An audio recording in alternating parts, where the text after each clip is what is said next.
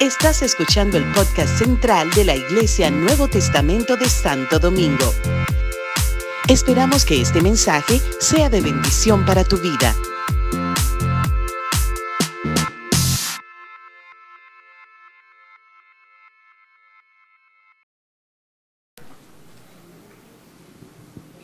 Hello, hello.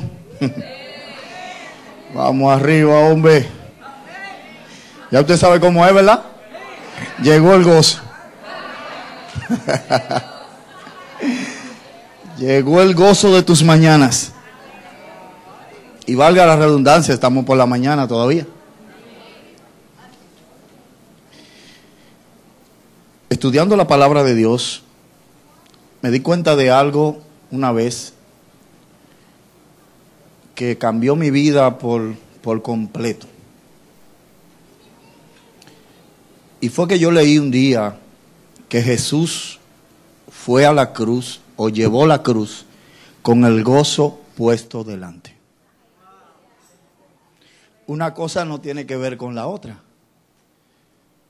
Sufrimiento y gozo como que es el extremo de uno y otro. Así es, ¿verdad? Y una cosa fue la que llevó a la otra. Entonces imagina usted sabiendo que lo van a matar y cantando y alabando y adorando. Eso es tremendo, ¿eh? Pero algo pasa dentro de sí que usted dice, no me importa porque hay algo mejor. Hay algo mucho mejor. Y es tan bíblico esto que Jesús fue a la cruz de esa manera. El gozo de Jesús somos nosotros. Jesús sabía que si llegaba ahí podía darnos salvación. Si Jesús no se detenía, podía darnos salvación.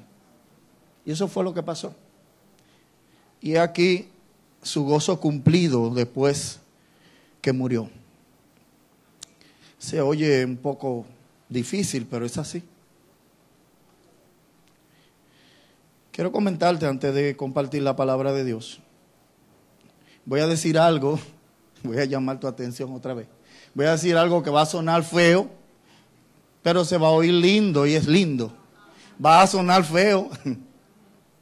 Pues dice así, ayer estábamos en un congreso de mujeres, sonó feo. Sonó feo porque un hombre que busca. Pero fue tan lindo lo que yo recibí allí. Dios bendijo mi vida de manera tan tremenda. Yo digo, estos congresos deben quitarle el nombre. Y vamos a hacer un congreso y que vengan las mujeres. Prioridad. Siempre que voy a los congresos, tanto de Higüey, Villamella y otros lugares, recibo la excusa como casi nunca hay chofer. Me meto en el paquete y como yo ando con un grupo de damas, como ando dirigiéndole, sé dónde está la dirección, pues tienen que dejarme pasar. y en lo que pueda entro a la iglesia, al salón donde están reunidas y, y me pongo a servir, me pongo a hacer algo, pero wow, cuánta bendición Dios me da. Amén. Hoy tenemos un tema, ya de antemano lo recibí de la iglesia, 50 días en el poder del Espíritu Santo. Lo hice tan mío que han pasado noches después que lo recibí y no he podido dormir. No he podido dormir. Pensando, tomando notas, pidiéndole a Dios revelación, diciéndole a Dios, no entiendo.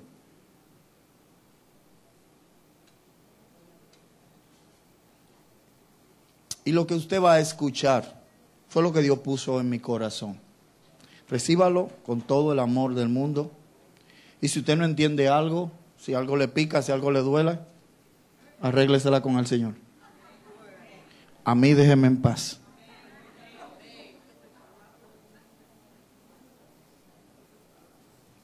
Amén. Ahorita salía una alabanza y a pesar de que ese es el tema de 50 días en el poder del Espíritu Santo, ahorita salía algo que cantaba Eva Y yo de verdad le dije hasta yo, déjala que predique.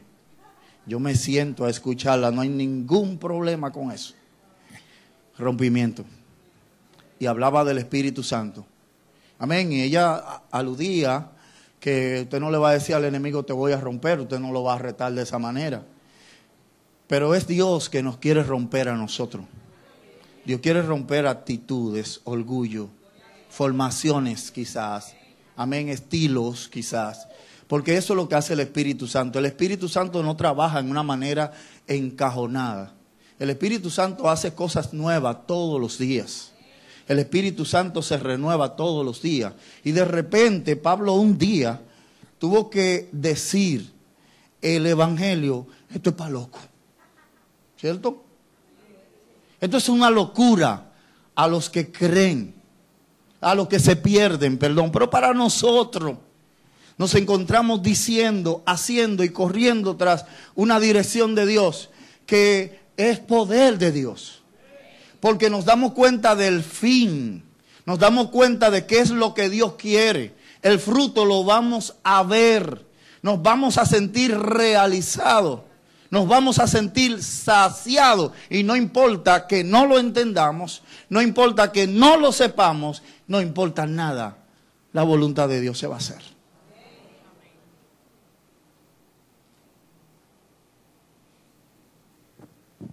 Hechos capítulo 1, Reina Valera, del 60, porque hay muchas, ¿verdad? Ay, yo no le he dado saludos de mi amada, ay, qué cosa. Y de mi nieta, ay, hombre. Ay, lo dijo, lo dijo. Dios ha sido bueno. Hecho capítulo 1.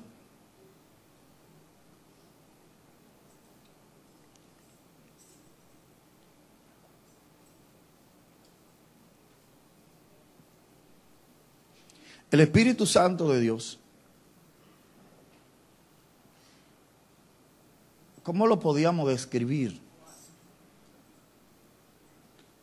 La Biblia habla que es la tercera persona de la Trinidad y Jesús, sin mucha preocupación, sin mucho dolor y todo él, le dijo a los discípulos en Hechos capítulo 1, le conviene que yo me vaya. Le dijo a los discípulos que le convenía que él se fuera. La conveniencia. Cuando a usted le dicen, a, usted a ti te conviene que venga, te conviene oírme, te conviene hacer tal cosa, usted dice, bueno, pues si me conviene, vamos arriba.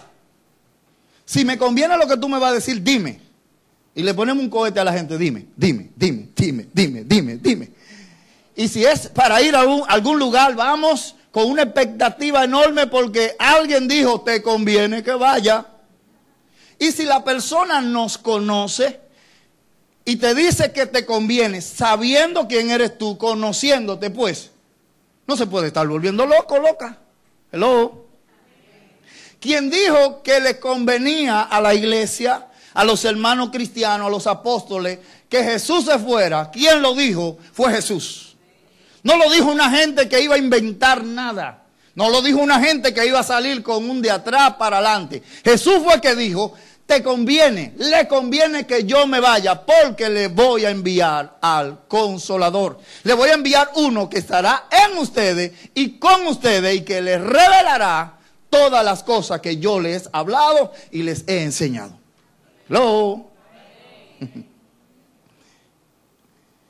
Ahí estaban los discípulos preocupados. Todo eso está en el libro de Hechos. Yo a veces como que no soy muy lector cuando estoy predicando. Los discípulos estaban diciéndole al Señor, ya cuando se daban cuenta que Jesús iba a ser ascendido y que todo se estaba cumpliendo, que Él dijo que iba a morir y murió y dijo que iba a resucitar y resucitó. Y dice la Biblia que se presentó por espacio de 40 días con pruebas tangibles, indubitables, fuerte, poderosa, consistente. Dice la Biblia, se le apareció a más de 500 personas. Y hacía maravilla y le decía, yo he resucitado, yo se lo dije antes de morir, le dije, voy a morir y voy a resucitar. Aquí estoy enterito. Y como siempre, uno que se le metió un espíritu raro, le dijo, yo quiero tocarte, yo quiero verte. Jesús le dijo, no hay problema, yo no estoy en pleito, mírame, tócame, pon la mano ahí. Y así fue. No hay problema con eso. Si usted quiere ver, va a ver. Si quiere creer sin ver, pues también no hay problema. Aunque los méritos no son iguales, pero no importa, va a ver. Si quiere ver, va a ver.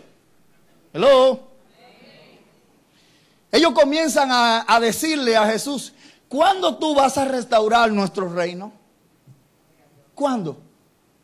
Y mire, ese era el sistema de Israel. Israel era dominado por el imperio romano o por Roma y pagaban impuestos y decían cómo tenían que bañarse, cómo tenían que salir, cómo tenían que vestir. Todo Roma estaba sobre Israel y lo tenía asediado por toda parte.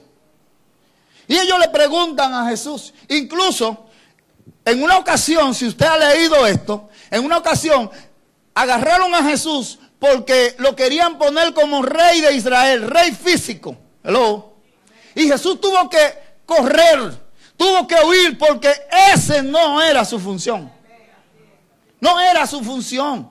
Tuvo que irse porque la gente no estaba entendiendo el mensaje. La gente estaba terriversando lo que era Jesús y a qué había venido. Un hombre con tanto poder un hombre que multiplica los panes, un hombre que sana, ese es nuestro presidente. Ahí sí podemos cantar el coro, levantará bandera, levantará bandera. ¿Quién no quiere a alguien así, un líder así? Si el problema de, de todos los países es comida, sociedad y todo eso. Salud. y el hombre enseñaba revelación, educación. Esos son los problemas, salud, educación y economía. Y un hombre que no le preocupaba tener un pan, dos pan, tres pan, lo multiplicaba, comía miles de personas. Y la gente comenzó a ver eso. Ese es el rey. Vamos a darle un golpe de estado a Roma que con ese hombre. Y es más, y si Roma se, se endemonía, hello, y si Roma se le mete al demonio, él también lo saca. Hello. No hay problema con él. Él reprende a los demonios.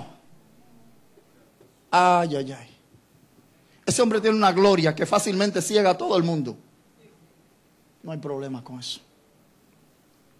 Y comienzan a decirle cuando tú restaurarás, el reino. Eso está en el Hecho capítulo 1. Y le dicen, Jesús, miren, miren, miren, miren, vamos a estar claros.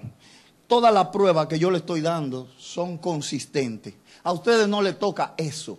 ¿Estén claros? No le toca la fecha, no le tocan las razones, no le tocan los tiempos. A ustedes no le toca eso. Eso está en la sola potestad, en la sola soberanía del rey. Ni yo sé eso. Pero, ahí bien, recibirán poder. Mira, yo no sé cómo tú estás viendo esto, pero a veces nosotros tenemos una conversación de cosas que queremos y alguien nos dice, no, no, yo no te voy a dar esto, pero, y sigue ahí en el mismo sitio. Y seguimos hablando de lo mismo. Cuando alguien está preocupado por algo, quiere resolver algo, y usted le dice, no, no, no lo vamos a resolver así, lo vamos a resolver así. Lo que Jesús le está diciendo a los discípulos, no se va a resolver así, pero le tengo algo no lo voy a dejar de esa manera, no lo voy a dejar insatisfecho, no lo voy a dejar peleando solo con el sistema. Le voy a dar algo que ustedes van a transformar el sistema. Ay, ay, ay. Ay, ay, ay. ¿De qué estaban hablando? Del reino, de la restauración, de la esclavitud que tenían. Y Jesús le dijo, no, no, no, no, tranquilo, a ustedes no le tocan eso, pero pero recibirán poder.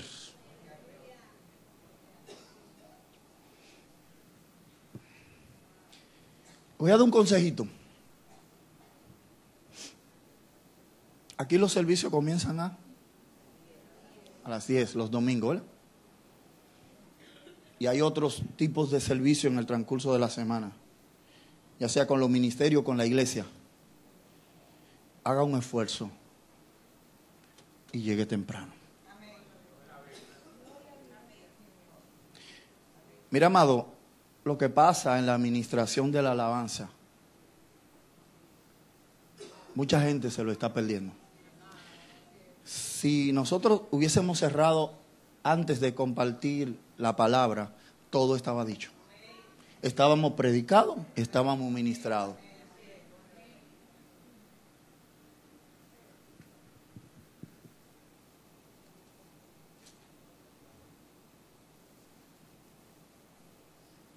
¿Qué tenemos hecho?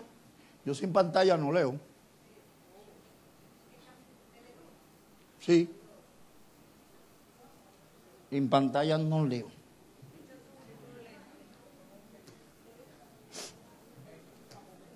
Pastor, ¿usted tiene pantalla en Boca Chica? No. ¿Tiene pantalla en la romana? No. La tengo aquí.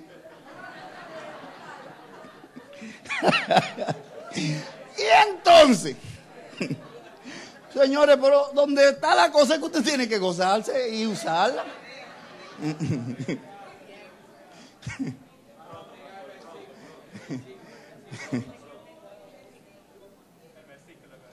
Ah, el versículo.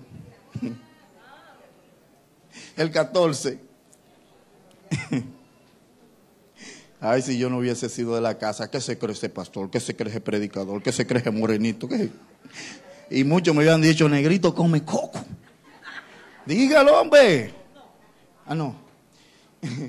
14 dice, y escuche eso, todos se reunían y estaban constantemente, esta es esta traducción, vamos allá. Todos estos perseveraban unánimes en oración y ruego con las mujeres y con María, la madre de Jesús, y con sus hermanos. Esto fue antes de la promesa del Espíritu Santo. Hello. Todos. Ahí no está hablando del ministerio de alabanza. No está hablando del ministerio de intercesión. Ellos son los que tienen que estar en la iglesia orando, intercediendo por nosotros. Hello. No está hablando de los pastores. Dice todos. En todas las traducciones dice todo. Todos estos. Estaban unánimes, juntos, en un mismo sentir, en un mismo espíritu cuando pasaron muchos días, después de estar en esto, en esto, vino la reorganización. Si usted sigue leyendo el libro de Hechos, se va a dar cuenta que de repente los doce que Jesús llamó eran once porque ya Judas había salido. Y allí vino la elección de Justo y Matías, que se lo llevó Matías completó el número 12 y se fueron organizando. Dice que allí se estaban reuniendo unas 120 personas y oraban y rogaban y estaban allí porque Jesús le había dicho encarecidamente, no se muevan. No se muevan. Si a nosotros nos dicen, no te muevas. Y no es un atraco. Porque de una vez levantamos la mano. No, es que no te muevas. No se mueva, usted se queda así. Y cuando le dicen ni pestañe, Jesús le dio un mandamiento de que no se movieran de Jerusalén hasta.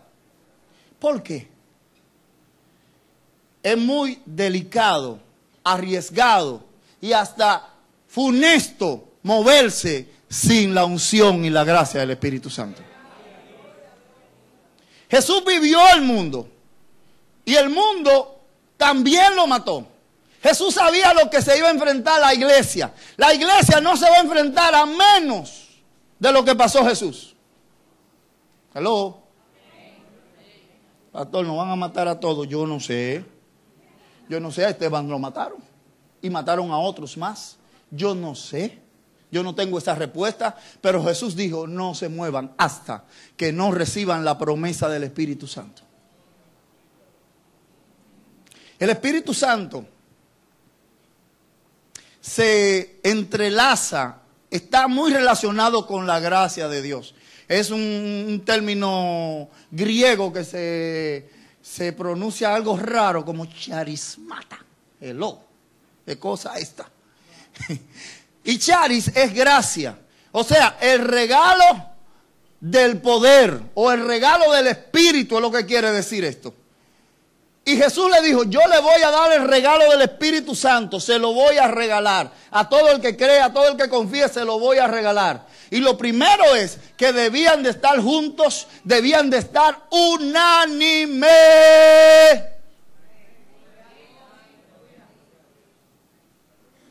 Un antiguo presidente nuestro dijo juntos pero no revolujados. Quizá usted ha oído esa frase, algo político. Nosotros tenemos que estar juntos y unánimes. Porque de esa manera el Espíritu Santo tiene que venir y va a venir. ¿Usted sabe cuántas disensiones hay entre nosotros, la iglesia? Sí, así mismo, la iglesia de Cristo. ¿Sabe cuántas divisiones hay? ¿Cuánto yo hay? cuánto orgullo, cuántos criterios personales, cuántas formas. Y eso no está mal.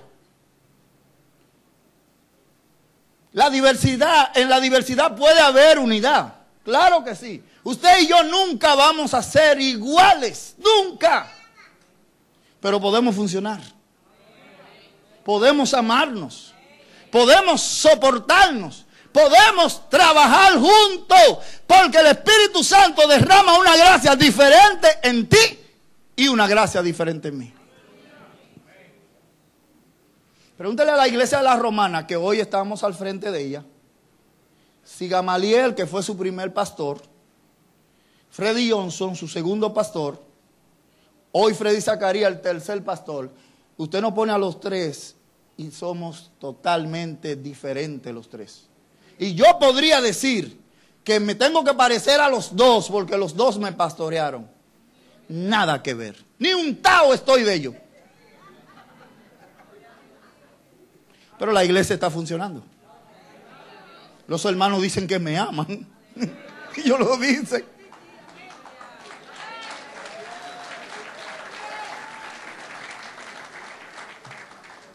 Y a veces uno como que siente ese reto. Miren, es mi zapato, eh, en lo que yo estoy metido.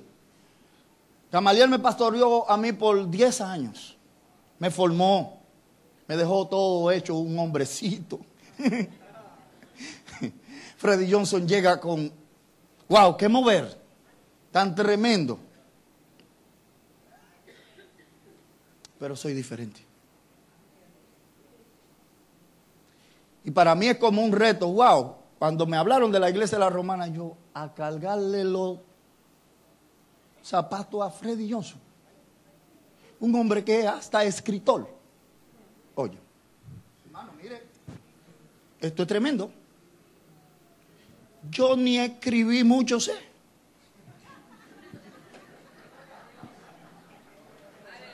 Ese hombre no tiene una falta ortográfica y es lo que a mí me sobra. ¿En serio?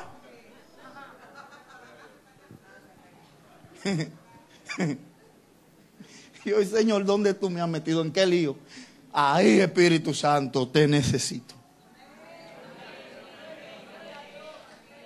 Es mi tiempo. Es mi hora. Aleluya.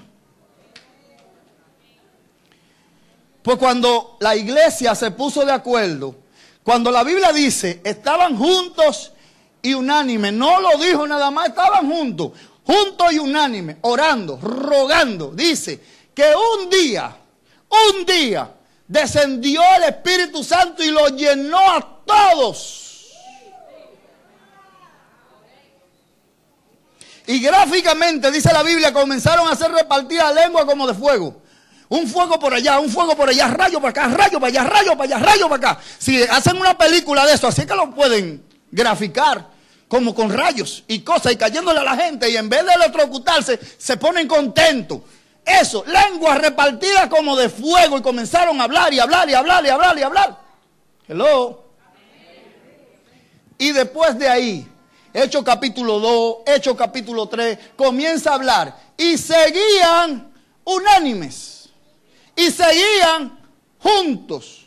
Primera de Corintios capítulo 12, usted sabe que habla puntualmente de los dones. Y dice que los dones aunque son diversos, aunque son muchos, aunque hay una gama de variedad de todo, de poder, de ciencia, de administración, mire, ahí hay para todo el mundo. Dice que es el mismo espíritu. Es el mismo espíritu que lo da de acuerdo a la capacidad, de acuerdo a como Dios quiera. Él lo da, Él lo da. Y así comenzó la cosa. Y fueron todos llenos y seguían allí. Y allí Dios comenzó a organizar. Un día se para Pedro, la iglesia sigue unida allí. Un día se para Pedro y dice, señores, lo que ustedes están mirando aquí era una promesa que ya Jesús le había dado. Ahora todos hemos sido llenos, vamos a trabajar, vamos a hacer cosas porque Dios dijo que cuando eso pasara íbamos a ser testigos. Hello. ¿Para qué el Espíritu Santo? Para ser testigo. Ni siquiera para yo hacer ni darme el vitrina. Y eso es tremendo. Pero es para que usted sea testigo de lo que Dios va a hacer. Y Pedro comenzó a hablar y comenzó a hablar y comenzó a hablar. Hermanos, ahí se añadieron tres mil personas. Solo diciendo de la promesa del Espíritu Santo y para qué era. El don del Espíritu Santo está en nuestra vida para la edificación de la iglesia, dice el, el Corintio 12. ¿Para qué? Esto no funciona fuera. No funciona fuera. Funciona en la iglesia. Tanto local como universal. Y de esto voy a explicarte algo. Dios me hace evangelista, Dios me hace misionero. Pues claro, si me hace misionero, me voy a quedar en la iglesia local. ¿Y misión a quién? ¿De misión en la casa de quién? Aunque hay misiones. Si me hace evangelista, pues van a venir las invitaciones, ¿verdad? Para la iglesia de, para el mundo acá, para... Eso está bien. Pero nunca se va a hacer fuera del orden. ¿Eh? Y somos la iglesia.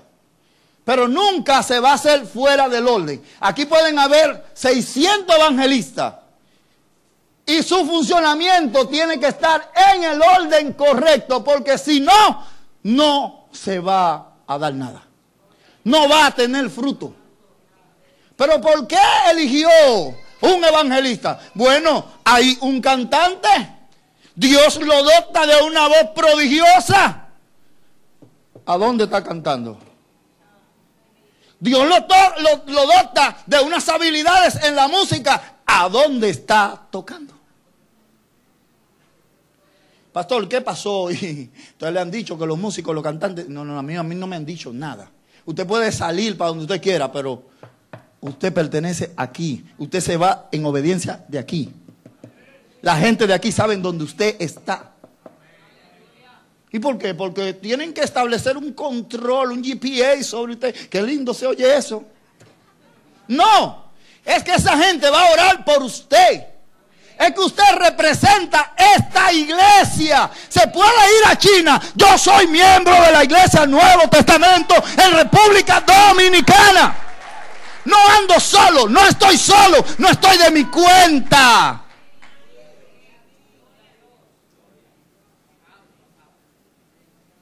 Pero no, Dios me da un don de evangelista. Yo soy el evangelista fulano y comienzan a predicar. Mire, perdóneme, en mi iglesia no predica. Donde Dios me ha puesto, Romana Boca Chica, no predica. Puede tener la unción de arriba, no predica. Tengo que saber de dónde viene y quién es su pastor.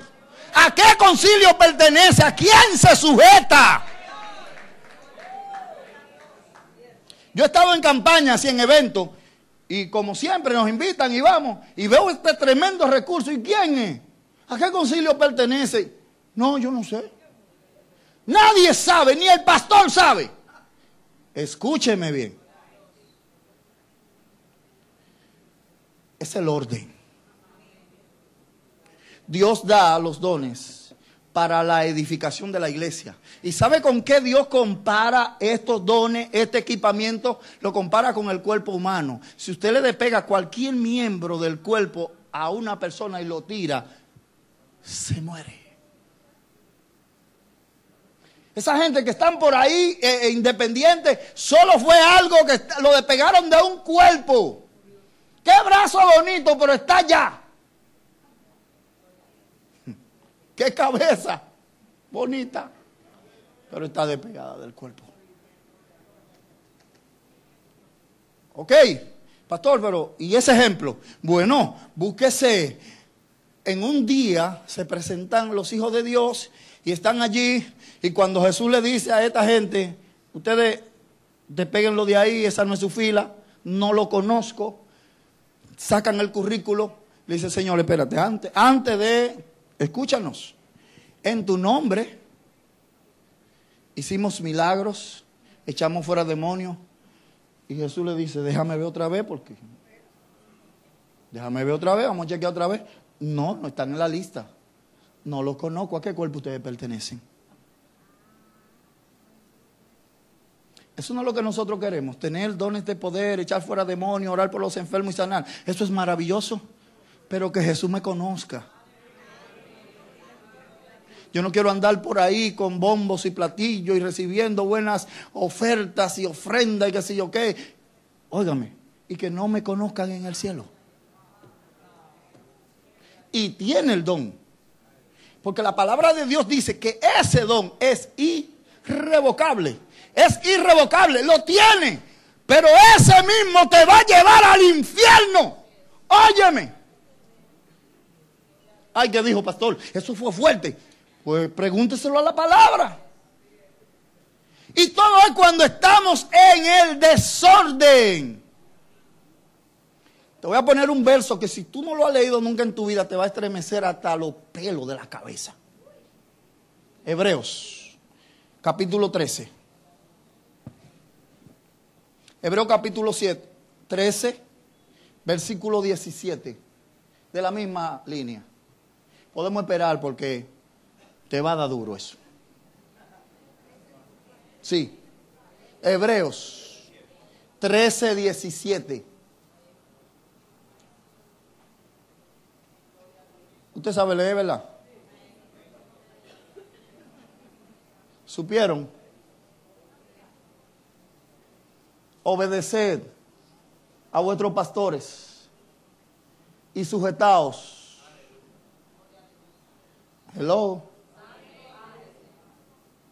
Yo no me sujeto a ningún hombre. Hello. Ellos son hombres igual que usted y que yo, pero lo puso Dios. Porque ellos velan por vuestra alma como quienes han de dar cuenta. Ok, déjelo ahí. Siga leyendo.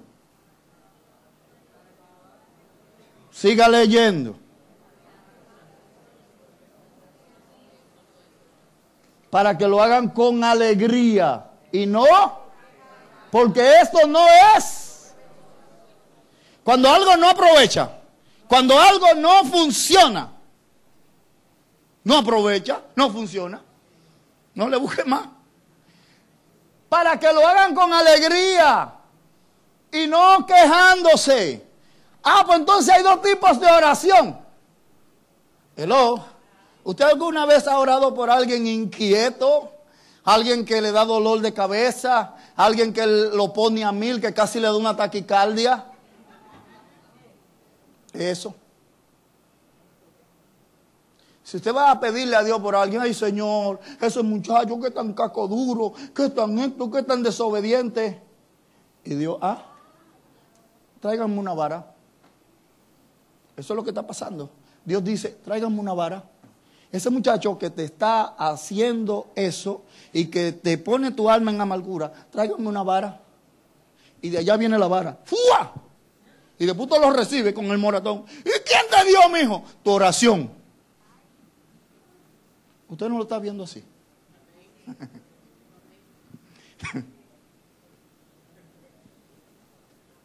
Usted no está orando. Usted no está orando por él.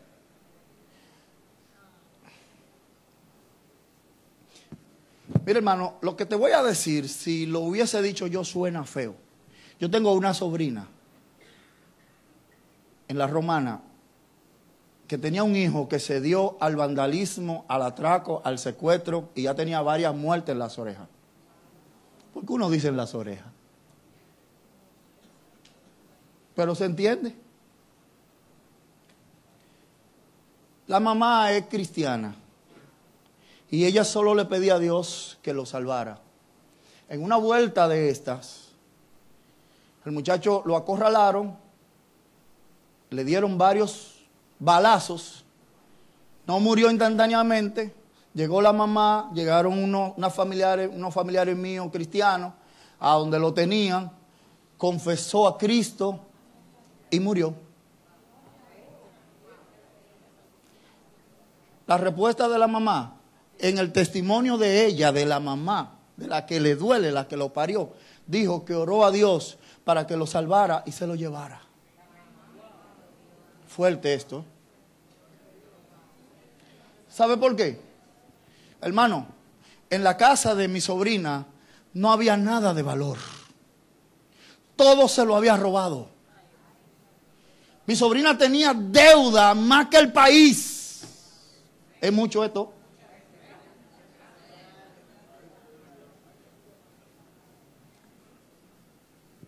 Al papá todo el tiempo lo quería matar. Y viceversa. ¿Cómo usted se cree que se sentía esa madre? ¿Cuánto sufrimiento tenía esa, madre? Cada vez que oía una noticia, algo en el barrio, cosas, pensaba que era su hijo y de hecho a veces les daba. Cuando los pastores están orando,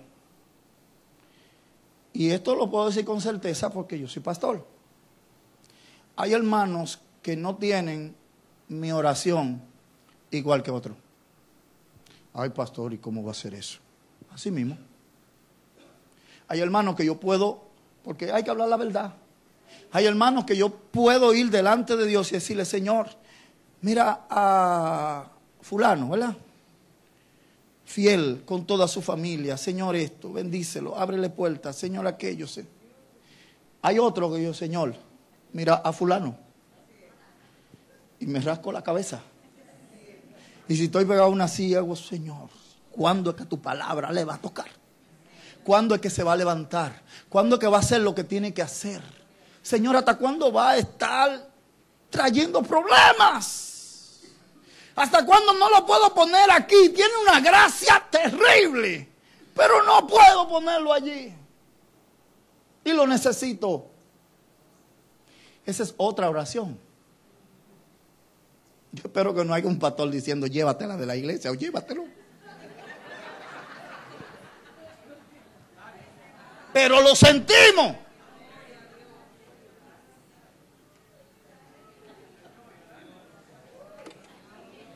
Hay gente que están conmigo, que yo sé que están conmigo porque es Dios que lo tiene. Vamos a ser reales.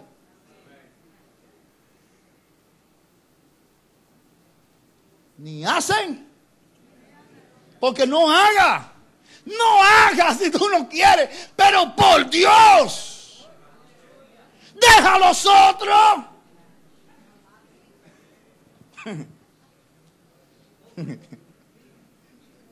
Ay, ¿de quién fue la idea de traerme para acá?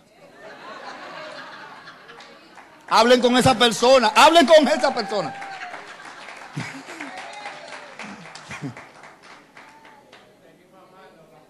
Gracias, amado. Eso me fortalece.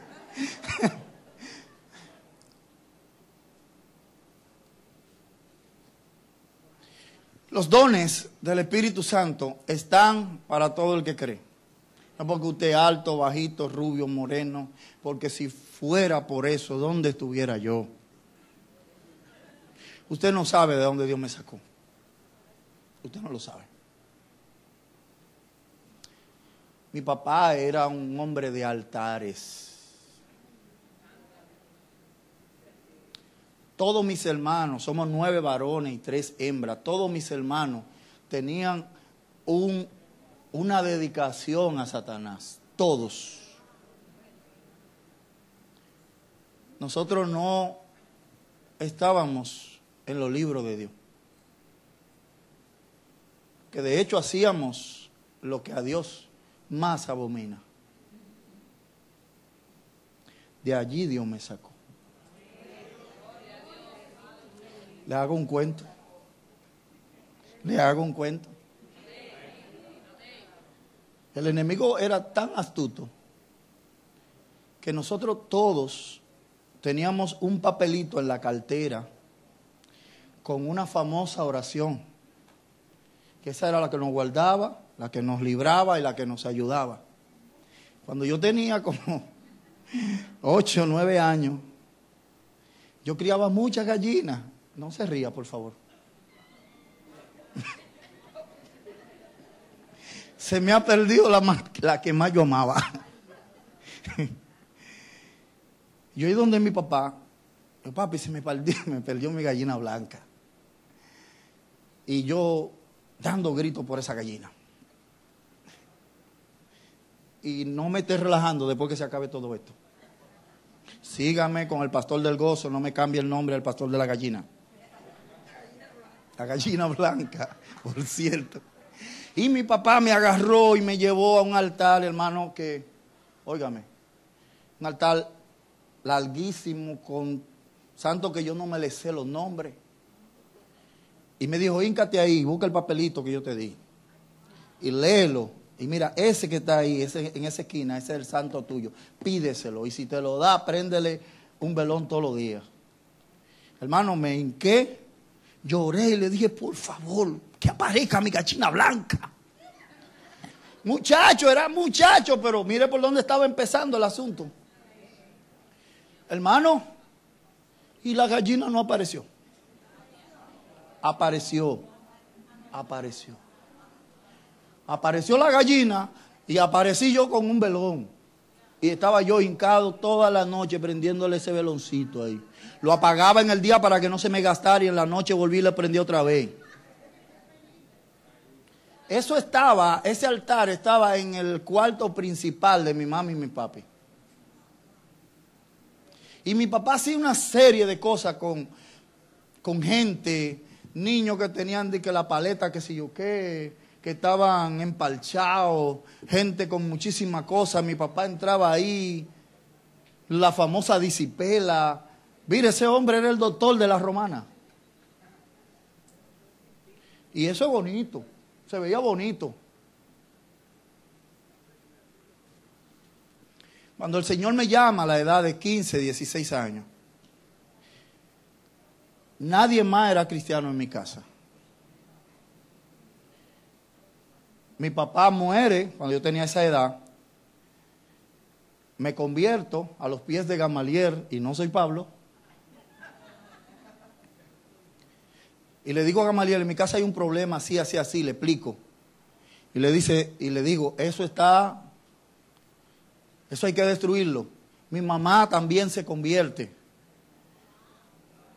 Y Gamaliel me dice, pues agarra todo eso y mételo en un saco y quémalo. Yo dije, yo, vamos, vamos usted conmigo. Vaya usted conmigo que ahí hay muchas cosas fuertes. Mire, Gamaliel no fue.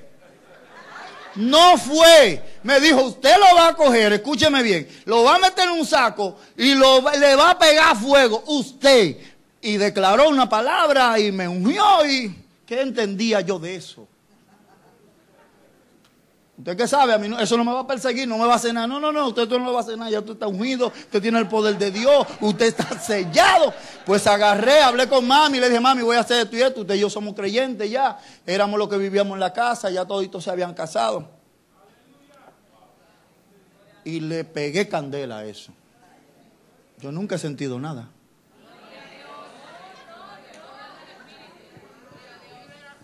Yo no sabía de qué se estaba tratando. Pues en mi ignorancia, pues Dios te voy a cubrir también.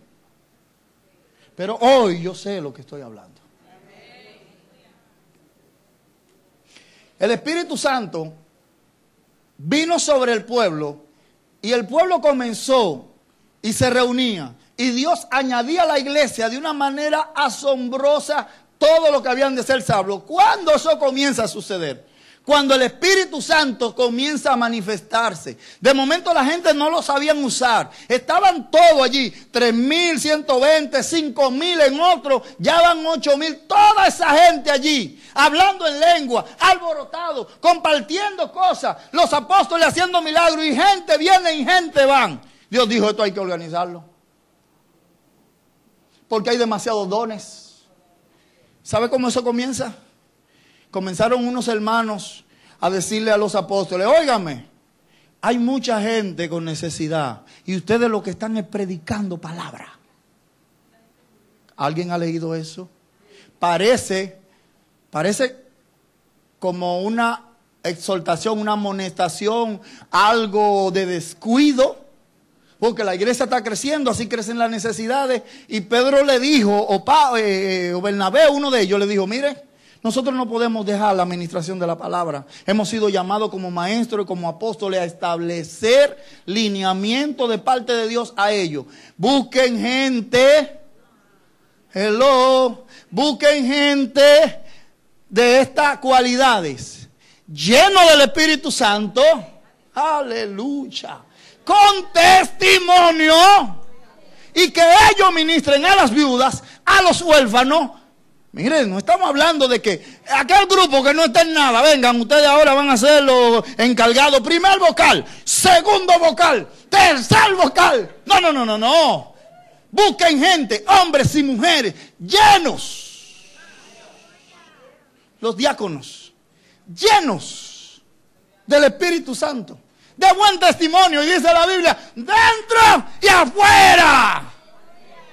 Ay para que no caigan en descrédito. Los pastores que no sean neófitos, o sea, que manejen las escrituras, que estén preparados. Hay un verso en el mismo capítulo 13 de Hebreos, eh, verso 7. Eh, Leslie, está mi manita en los controles. Quiero que vea esto. Los pastores son hombres, somos hombres. Pues claro que sí, ¿cierto? Somos hombres. ¿Sí, verdad? Ok. Dice, acordado a los pastores que os hablaron la palabra de Dios, considerad cuál haya sido el resultado de qué. Somos hombres. Claro que sí. Tenemos debilidades, tenemos problemas. Pero ahí dice que usted no es ciego, usted tiene cinco sentidos, usted no va a seguir a un loco, a una loca. Usted no va a seguir a alguien sin testimonio. Usted va a seguir a alguien, dice, dice, su conducta antes de decir abajo. Y yo voy a imitar la, fe de quién.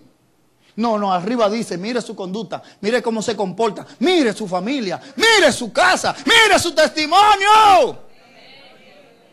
Ay. Hay estos concilios, estos movimientos que donde quiera ponen un pastor, ni no importa. Si casado o no casado. Si come, casabe, si no come.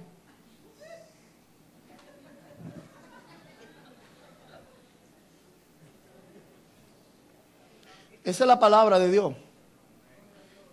Busque su conducta. Busque su conducta.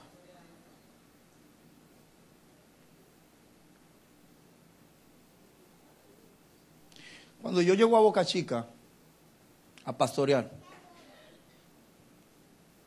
Usted sabe, uno llega a un territorio nuevo, campo nuevo, la gente de una vez ve un movimiento, uno comienza a evangelizar, nadie me conocía ahí. Y, como que duro, malo testimonio de, de gente llamándose cristianos, pastores, iglesias, que han revolucionado el mundo entero con desastres, escándalos. Pues la gente no anda creyendo en eso. Un pastor más, una iglesia más. Bueno, Después comenzaron a ver los refuerzos, comenzaron a ver la campaña, comenzaron a ver el supervisor, A muchos yo le invitaba, mire, vaya a la página de la iglesia, eh, ta, ta, ta, punto, ta, ta, ta, ta. Vaya, métase ahí. Mientras más la gente me conocían, le daba la dirección en la romana. Mire, vaya donde yo me crié, pregunte, asalte esa gente, vaya por allá. Un día que usted pase por ahí, pregunte. Tiene el derecho de hacerlo. Para sorpresa mía, hubieron gente que lo hicieron. Y se han topado con mi mamá. Ya usted sabe lo que dice la mamá de todos los muchachos. Pero gracias al Señor que por donde nosotros nacimos, todavía mi mamá vive por ahí. Mi mamá tiene más de 50 años establecida en ese lugar. Y nuestra familia ha dado ese testimonio. Boca Chica parecía como la embajada. Varios hermanos lo hicieron y me di cuenta por mi mamá. Y después me lo dijeron, yo pasé por tal sitio y pregunté a un vecino, conocí a su mamá, pastor, a mi mamá. Sí, a su mamá. Yo, wow. Esos son los pastores. Si algún día usted no sabe de dónde viene un pastor, quién es, cuál es su testimonio, mire, investiguelo. Investíguelo y punto. Y si usted tiene que buscar una iglesia y pertenecer a una iglesia, investiguela. Investíguela. Nosotros estamos abiertos. Investíguela. Si usted sabe a quién va a obedecer y a quién va a imitar, investigue. Las redes están allí. La policía está allí. ¿Y por qué policía, pastor? Métale en el sistema a ver si tiene ficha. ¿Eh? ¿No aparece? Aparece.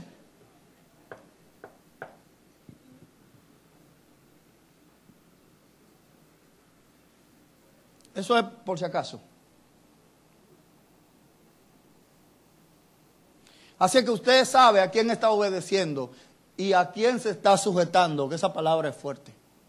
Y es por nuestro bien. Sujétese, obedezca, porque hay un hombre de Dios orando por usted. Y cuando la Biblia dice no es provechoso, no le ponga más. ¿Eh? Cuando nosotros tenemos personas en nuestras iglesias que son una bendición dentro y fuera, solo tienen que obedecer y sujetarse. Vaya donde usted quiera, pero vaya en el orden.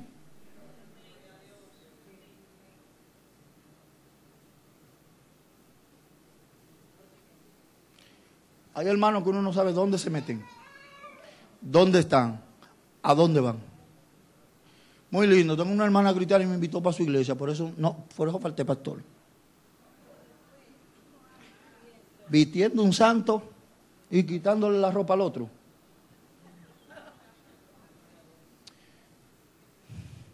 Si usted va a ir a un congreso, a una actividad, no importa, dígalo. Y váyase en bendición. Allá usted va a poder danzar, porque usted sabe que no anda de rebelde, no dejó un culto por el otro. Y si se fue habiendo servicio ahí, dígalo, que nosotros le decimos, vaya y gócese también allí.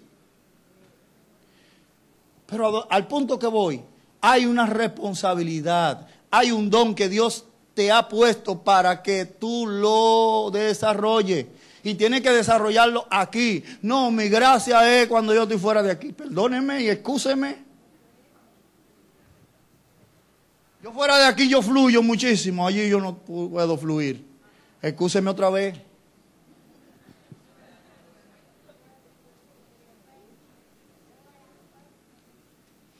Mira, amado, y esto lo digo con mucho temor y reverencia, hay personas en nuestros medios que yo la veo en otro sitio y no la conozco. Cómo ministran, cómo se mueven y no la conozco. No sabía que eso estaba allí. Y aquí, estoy hablando de esta iglesia, hablando de universalmente. Y aquí están sentados sin hacer nada.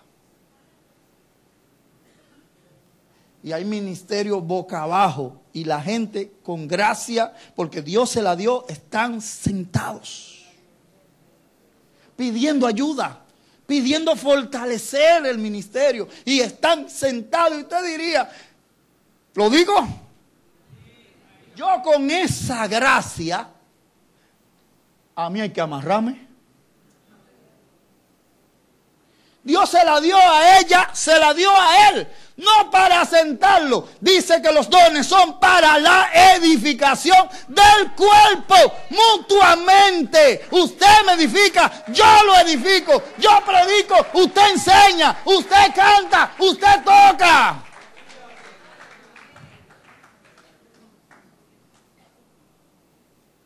¿Para qué está el grupo de alabanza?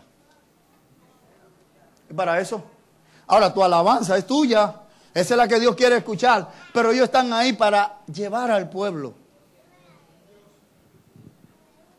El sábado antes pasado, yo llegué acá a buscar algo y subí a este salón y ya habían dos o tres personas ensayando. Ensayando lo que se va a hacer el domingo. Y así algunas noches, cualquier ministerio, están aquí poniendo al servicio de Dios lo que te van a dar a ti.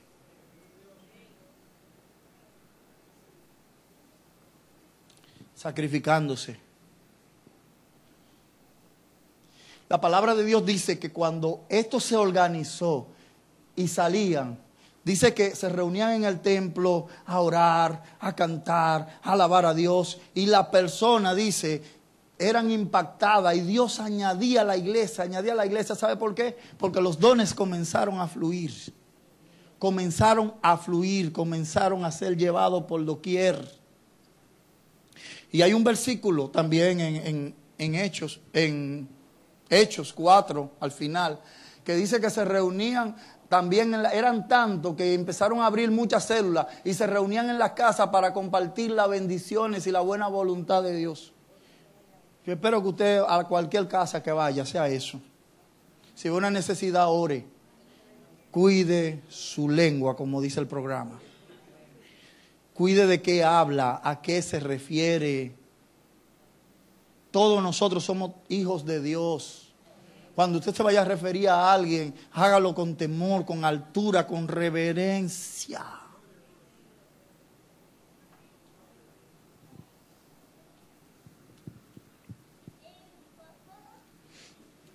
Cuando llegó el Espíritu Santo de Dios y llenó toda la casa, dice la palabra que vino un temor reverente al pueblo, pero algo tan tremendo. Los dones y el, Espíritu Santo le da a la iglesia una reverencia, una revelación de quién es Dios. De quién es Dios. Y no hay que estar matando a la gente con mensajes de señalamientos y mensajes fuertes. Allí solo se hablaba de la bondad, de los milagros de Dios. Allí la gente solo tenía tiempo para alabar y glorificar el nombre del Señor. Allí no había un líder, un pastor matando la iglesia y qué sé yo qué. Y, y la gente llena y quebrantándose y llorando. Mi hermano, el Espíritu Santo se encarga de eso.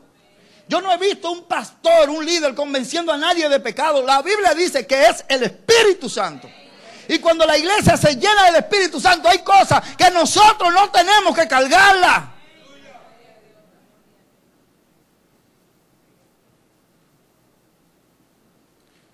Se van a acabar los pastores muriendo de ataque cardíaco. Y no es una risa.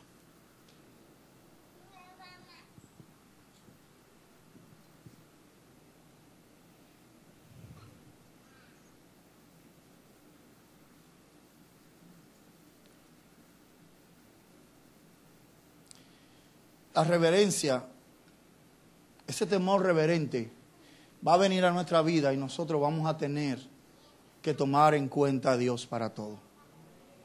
Donde quiera que nos movamos. ¿De dónde usted se cree que estaban viniendo la gente?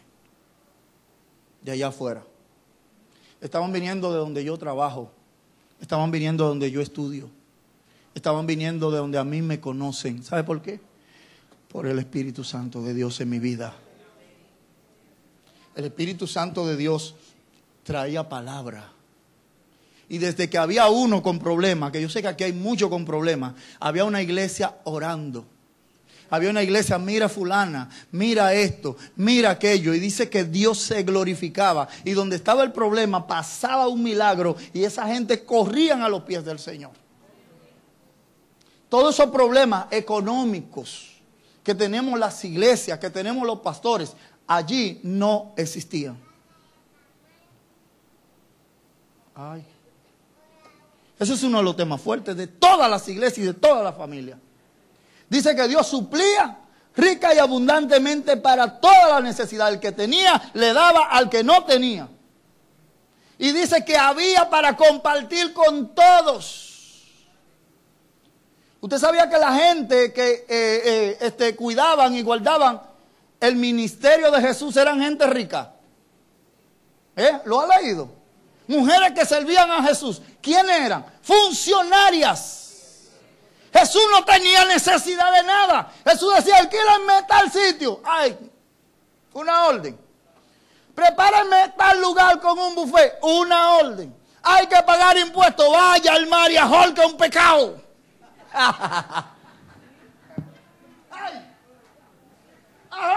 Y el primero, rájelo. Ahí adentro está. Jesús no tenía problema con dinero. Con nada. Y la Biblia a mí me dice en el libro de los Efesios, ese poder que levantó a Jesús de los muertos, es el mismo poder que está en la iglesia.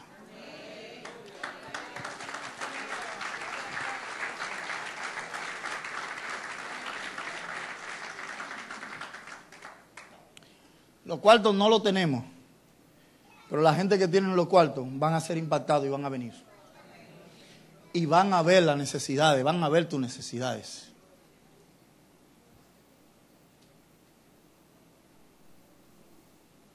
Si yo comienzo a testificarle de lo que ha sido mi vida, 14 años en Boca Chica, lo que está pasando ahora en la Romana, no nos vamos a ir de aquí. Mudarme a Boca Chica con una familia, dos niñas pequeñas, y decirle, Dios, aquí estoy, porque fue el que me llamó. A mí no me llamó un concilio. A mí no me agarró nuestro supervisor, Matiel Taver, y me sentó, mira, todas las meses te vamos a dar una compra. A mí no me, no me pasó eso. A mí me llamó Dios. Dije que no me ayudaron. Dije eso. Ok. Porque me ayudaron. La gente que me ayudaban estaban aquí en mis rodillas. Yo decía, Señor, usted me llamó, usted me respalda. Y así ha sido. Dios toca gente, hermano, que yo no sé de dónde me conocen porque yo no lo conozco. Y me encuentro con la palabra de Dios. Gente que tú no conociste. Correrán a ti. Mira hermano, es de locura. Gente se paraban en un patio lleno de hierba porque vieron una iglesia con un hombre allá chiquitico, allá atrás, en una casa de dos plantas, a llevarme una compra. Y nunca más lo, lo veo ni sé de ello. ¿Quién se lo dijo? Espíritu Santo y fuego con ellos.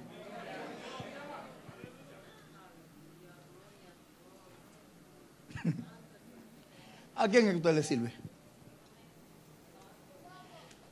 Los ministerios que necesitan crecer. Solo que hay, hay que orar. La gracia con tu jefe, en tu empresa. Eso está ahí. El Espíritu Santo se va a encargar. Trabájalo.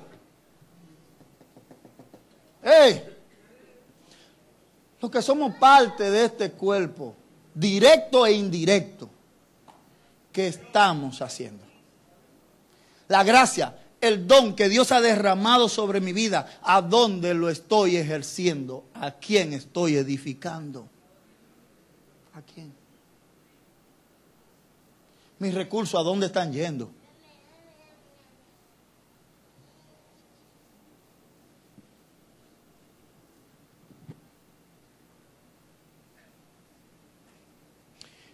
El Espíritu Santo quiere sanar. Ponte de pie, iglesia, por favor.